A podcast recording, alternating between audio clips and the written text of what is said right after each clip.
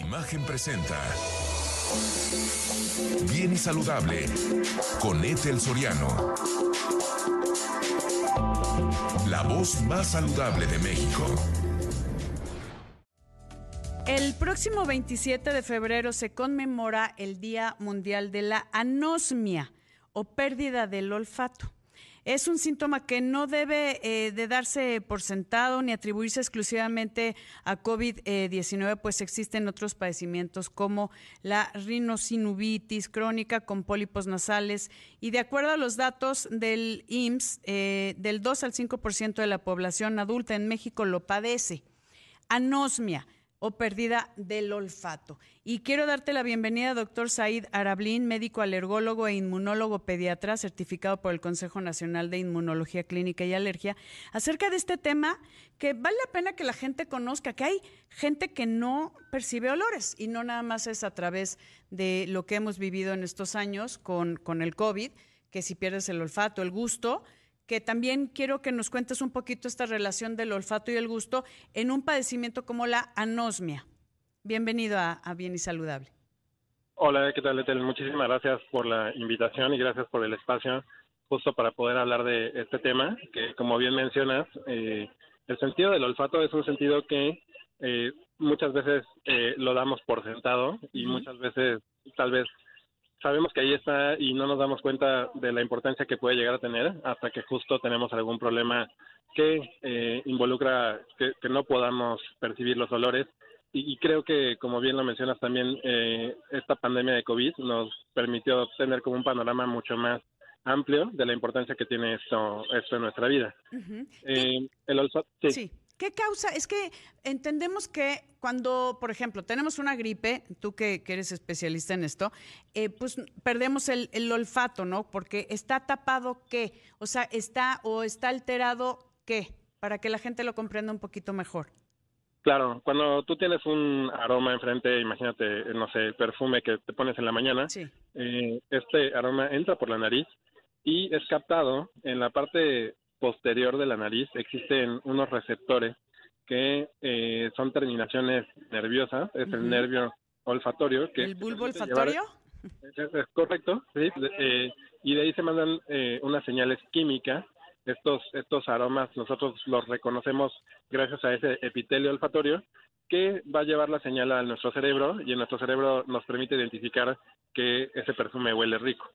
O que, por ejemplo, eh, hay un olor a cable quemado y que tienes que voltear a ver a dónde está para que no vayas a correr el riesgo de que tengas algún problema de, quemarte o de tener un incendio. Entonces, todo depende de una vía que entra por la nariz eh, y si hay algo que obstruya ese camino del aroma a, a este epitelio, por supuesto que no vamos a poder oler bien, o si hay algo que altere estos eh, receptores olfatorios, también nos puede llegar a provocar, como es el caso de COVID. Eh, pero como tú bien mencionas, no solamente es el COVID que, que, fue como muy en boga en los últimos tres años, sino también hay enfermedades que también son bastante frecuentes, como en este caso la rinosinusitis crónica con poliposis nasal, en donde lo que pasa es que la mucosa de la nariz se inflama y crece como si fueran unas pequeñas bolitas que están dentro de la nariz, que se conocen con el nombre de pólipos nasales. Eh, y entonces, justo esta vía por donde tienen que entrar los, los aromas, pues no llegan al epitelio respiratorio que, que nos va a permitir interpretar los olores. Y es por eso que se produce una disminución en esta capacidad de percibir los olores, que se conoce como hiposmia, o a la anosmia, que es básicamente esta eh, eh, abrupto eh, cese de, la, de, la, percepción de los, de los olores de, forma total, ¿no? Sí, hay una relación muy importante entre, eh, por ejemplo, cuando tienes gripa, y, volvemos a, este tema, que no percibes los sabores tampoco.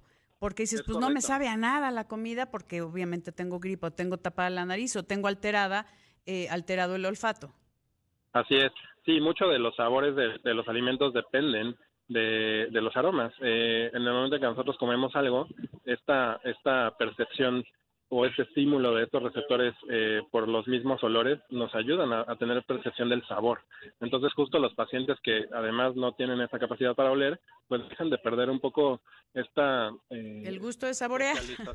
Claro, sí, o sea, porque al final, pues la alimentación es una cuestión social y, y entonces son pacientes que por un lado, pierden el interés en, en, los sabores de los alimentos, tienen problemas, digamos que sociales también en este sentido, comen poco, bajan de peso, y por otro lado también eh, se pueden poner en riesgo porque imagínate que estás preparando una sopa y no te sabe, le echas más sal o estás preparando un pastel o unas galletas y le echas más azúcar. Entonces, de forma indirecta también se ve relacionado con otras enfermedades que podrían parecer muy distantes, como puede ser hipertensión o problemas de intolerancia a la, insulina o, diabetes.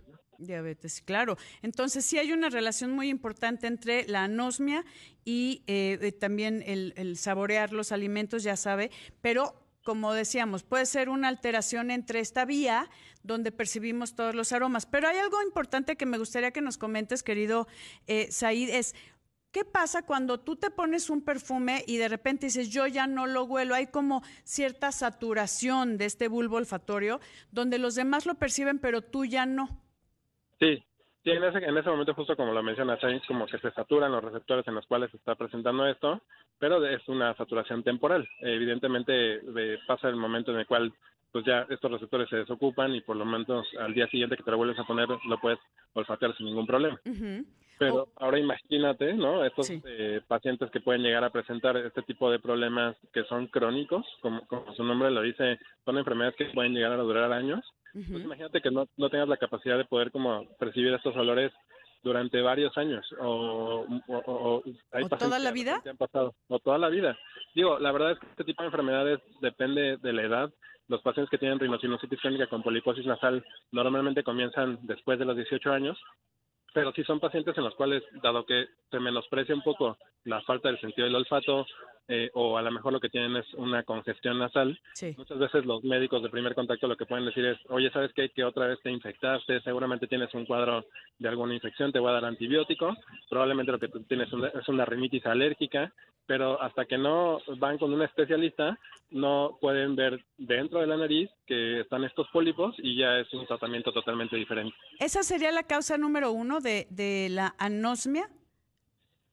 Sí, quizá ahorita, digo, durante la pandemia, evidentemente por COVID, ¿no? Pero definitivamente es una causa súper importante de anosmia en el sentido de que nueve de cada diez pacientes que presentan esta enfermedad tienen anosmia. y imagínate que es, tremendo, ¿no? Es muchísimo. sí, nueve de cada diez. Está, está, verdaderamente sí es algo que hay que tomar en cuenta y obviamente poder acudir con un especialista que vamos a una pausa, querido doctor Said Arablín, y regresamos contigo para eh, ver todo el tema de los tratamientos y también cuáles son las otras causas que pueden causar anosmia, así como está esta de eh, la rinosinubitis crónica con poliposis nasal, que es algo muy común y que el, y que el 90% de las personas que padecen esto tienen anosmia, que es la falta del el olfato. Eh, ¿Cuáles serían las que siguen también para que usted que nos escucha y nos ve pueda tomar mejores decisiones y acudir con su especialista. Vamos a una pausa y regresamos con más aquí en Bien y Saludable. Etel Soriano en mis redes sociales, donde estamos siempre dispuestos a dar lo mejor de nosotros para los temas que usted tiene interés. Regresamos. Estoy platicando con el doctor Said Arablín eh, acerca de la anosmia, porque este 27 de febrero se conmemora el Día Mundial de la Anosmia y lo queremos, o pérdida del olfato para que no nos espante con el nombre, y lo queremos hacer con información. Eh, hay gente que eh, por alguna eh, crónica con poliposis nasal, que se oye así también muy, muy rimbombante, pues es la causa número uno de anosmia. ¿Qué, otro, qué otras causas pueden provocar anosmia, doctora Said? Te escuchamos. Tenemos algunos problemas Ah, doctora eh, Said, eh, tenemos algunos temas, ¿ya lo, ¿ya lo tenemos en la línea? Ya, perdón, que soy yo. Adelante.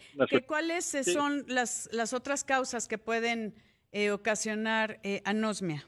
Además de la rinosinubitis crónica con poliposis nasal. Sí, claro. Mira, en realidad muchas de estas enfermedades que se acompañan de mucha inflamación en la nariz eh, y estamos hablando, por ejemplo, desde una infección respiratoria en donde acumulas mucho moco, por ejemplo, un cuadro gripal lo puede llegar a provocar en un menor grado, eh, o un paciente que tiene rinitis alérgica, que también se presenta inflamación de la mucosa de la nariz, también puede llegar a presentar esta pérdida del olfato o disminución del olfato, que sería hiposmia. Pero definitivamente eh, no es como tan grave como se puede llegar a presentar en los casos de rinocinositis crónica con poliposis nasal. ¿Por qué? Porque acá lo que se está presentando es un crecimiento de la mucosa, es esta formación de estas pequeñas bolitas que son los pólipos nasales y que obstruyen por completo. En una rinitis alérgica a lo mejor te puedes sonar y sale como todo el moco, a lo mejor liberas. una viral y liberas el espacio por donde puede pasar justo estos eh, olores. Sin embargo, en una poliposis nasal pues está totalmente obstruido. ¿Hay alguien que desde nacimiento, eh, por tal vez alguna malformación, eh, pueda no oler nunca? ¿Nunca percibir los aromas? No, sería muy raro. Puede llegar a haber algún tipo de deformidad a nivel de la mucosa de la nariz, pero normalmente estaría acompañado de otro tipo de manifestaciones, eh, de algún tipo de alteraciones faciales o cosas por el estilo, que afortunadamente esto sí no es nada frecuente. Entonces, definitivamente sí lo descartaríamos, ¿no? Lo que sí es como mucho más frecuente es como ya este proceso inflamatorio, que depende en muchas ocasiones, eh, eh, y te agradezco el espacio que nos has dado en varias ocasiones hablar de estas enfermedades que son enfermedades con inflamación tipo 2, que son como muy relacionadas con esta respuesta exagerada que está presentando nuestro sistema inmunológico a determinadas cosas que están en el ambiente y que en el caso de la nariz puede ser la rinitis alérgica o la rinocinositis crónica con poliposis nasal, pero que también se acompaña de otras enfermedades como por ejemplo asma o dermatitis atópica y que, y que todo depende de, esta inflamación eh, que se presenta en, en, mucho más frecuencia eh, en, diferentes eh, edades ¿no? y en diferentes porcentajes, pero que sí son mucho más frecuentes que algún problema de, nacimiento. Ya, e, en alguna ocasión tuve la oportunidad de ver, por ejemplo, en el Hospital Gia González, un chiquitín que tenía obviamente el labio paladar hendido, que no, no se había formado, pero tampoco la nariz. Sí era completamente, eh, había una genesia, o sea, había un, no tenía nariz. Pero, ¿qué, pasa ahí en esos casos? En, esos casos, definitivamente se trata justo de estos como casos excepcionales, ¿no? Eh, que justo el GEA González tiene eh, como un área de cirugía, una escuela de cirugía plástica que es escuela a nivel mundial y que, bueno, e, estos pacientes de una familia se concentran para poder ser tratados. Y por supuesto que acá, bueno, la, la cuestión sería ver qué tanto están involucrando o hasta dónde hay un problema de deformidad en la línea media que pueda llegar a atacar también la parte del epitelio respiratorio para poder ver si tienen algún problema desde el punto de vista olfatorio.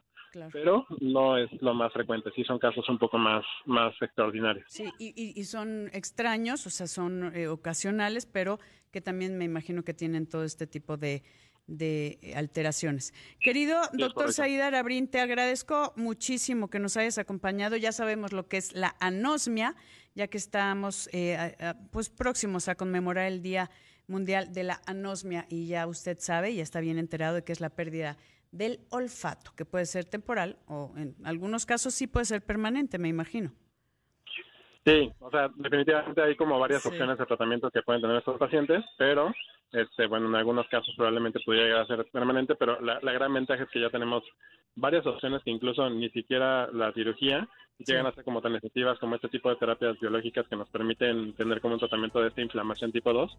Eso es lo más importante. Terapias biológicas, pero aquí lo importante es que sepa que existe y que se acerque con su médico tratante. Doctor Saida Arablín, muchísimas gracias. Gracias por acompañarnos aquí en Bien y Saludable. Yo soy Etel Soriano y por favor, para estar bien y saludable, cuídese. Imagen presentó Bien y Saludable con Etel Soriano, la voz más saludable de México.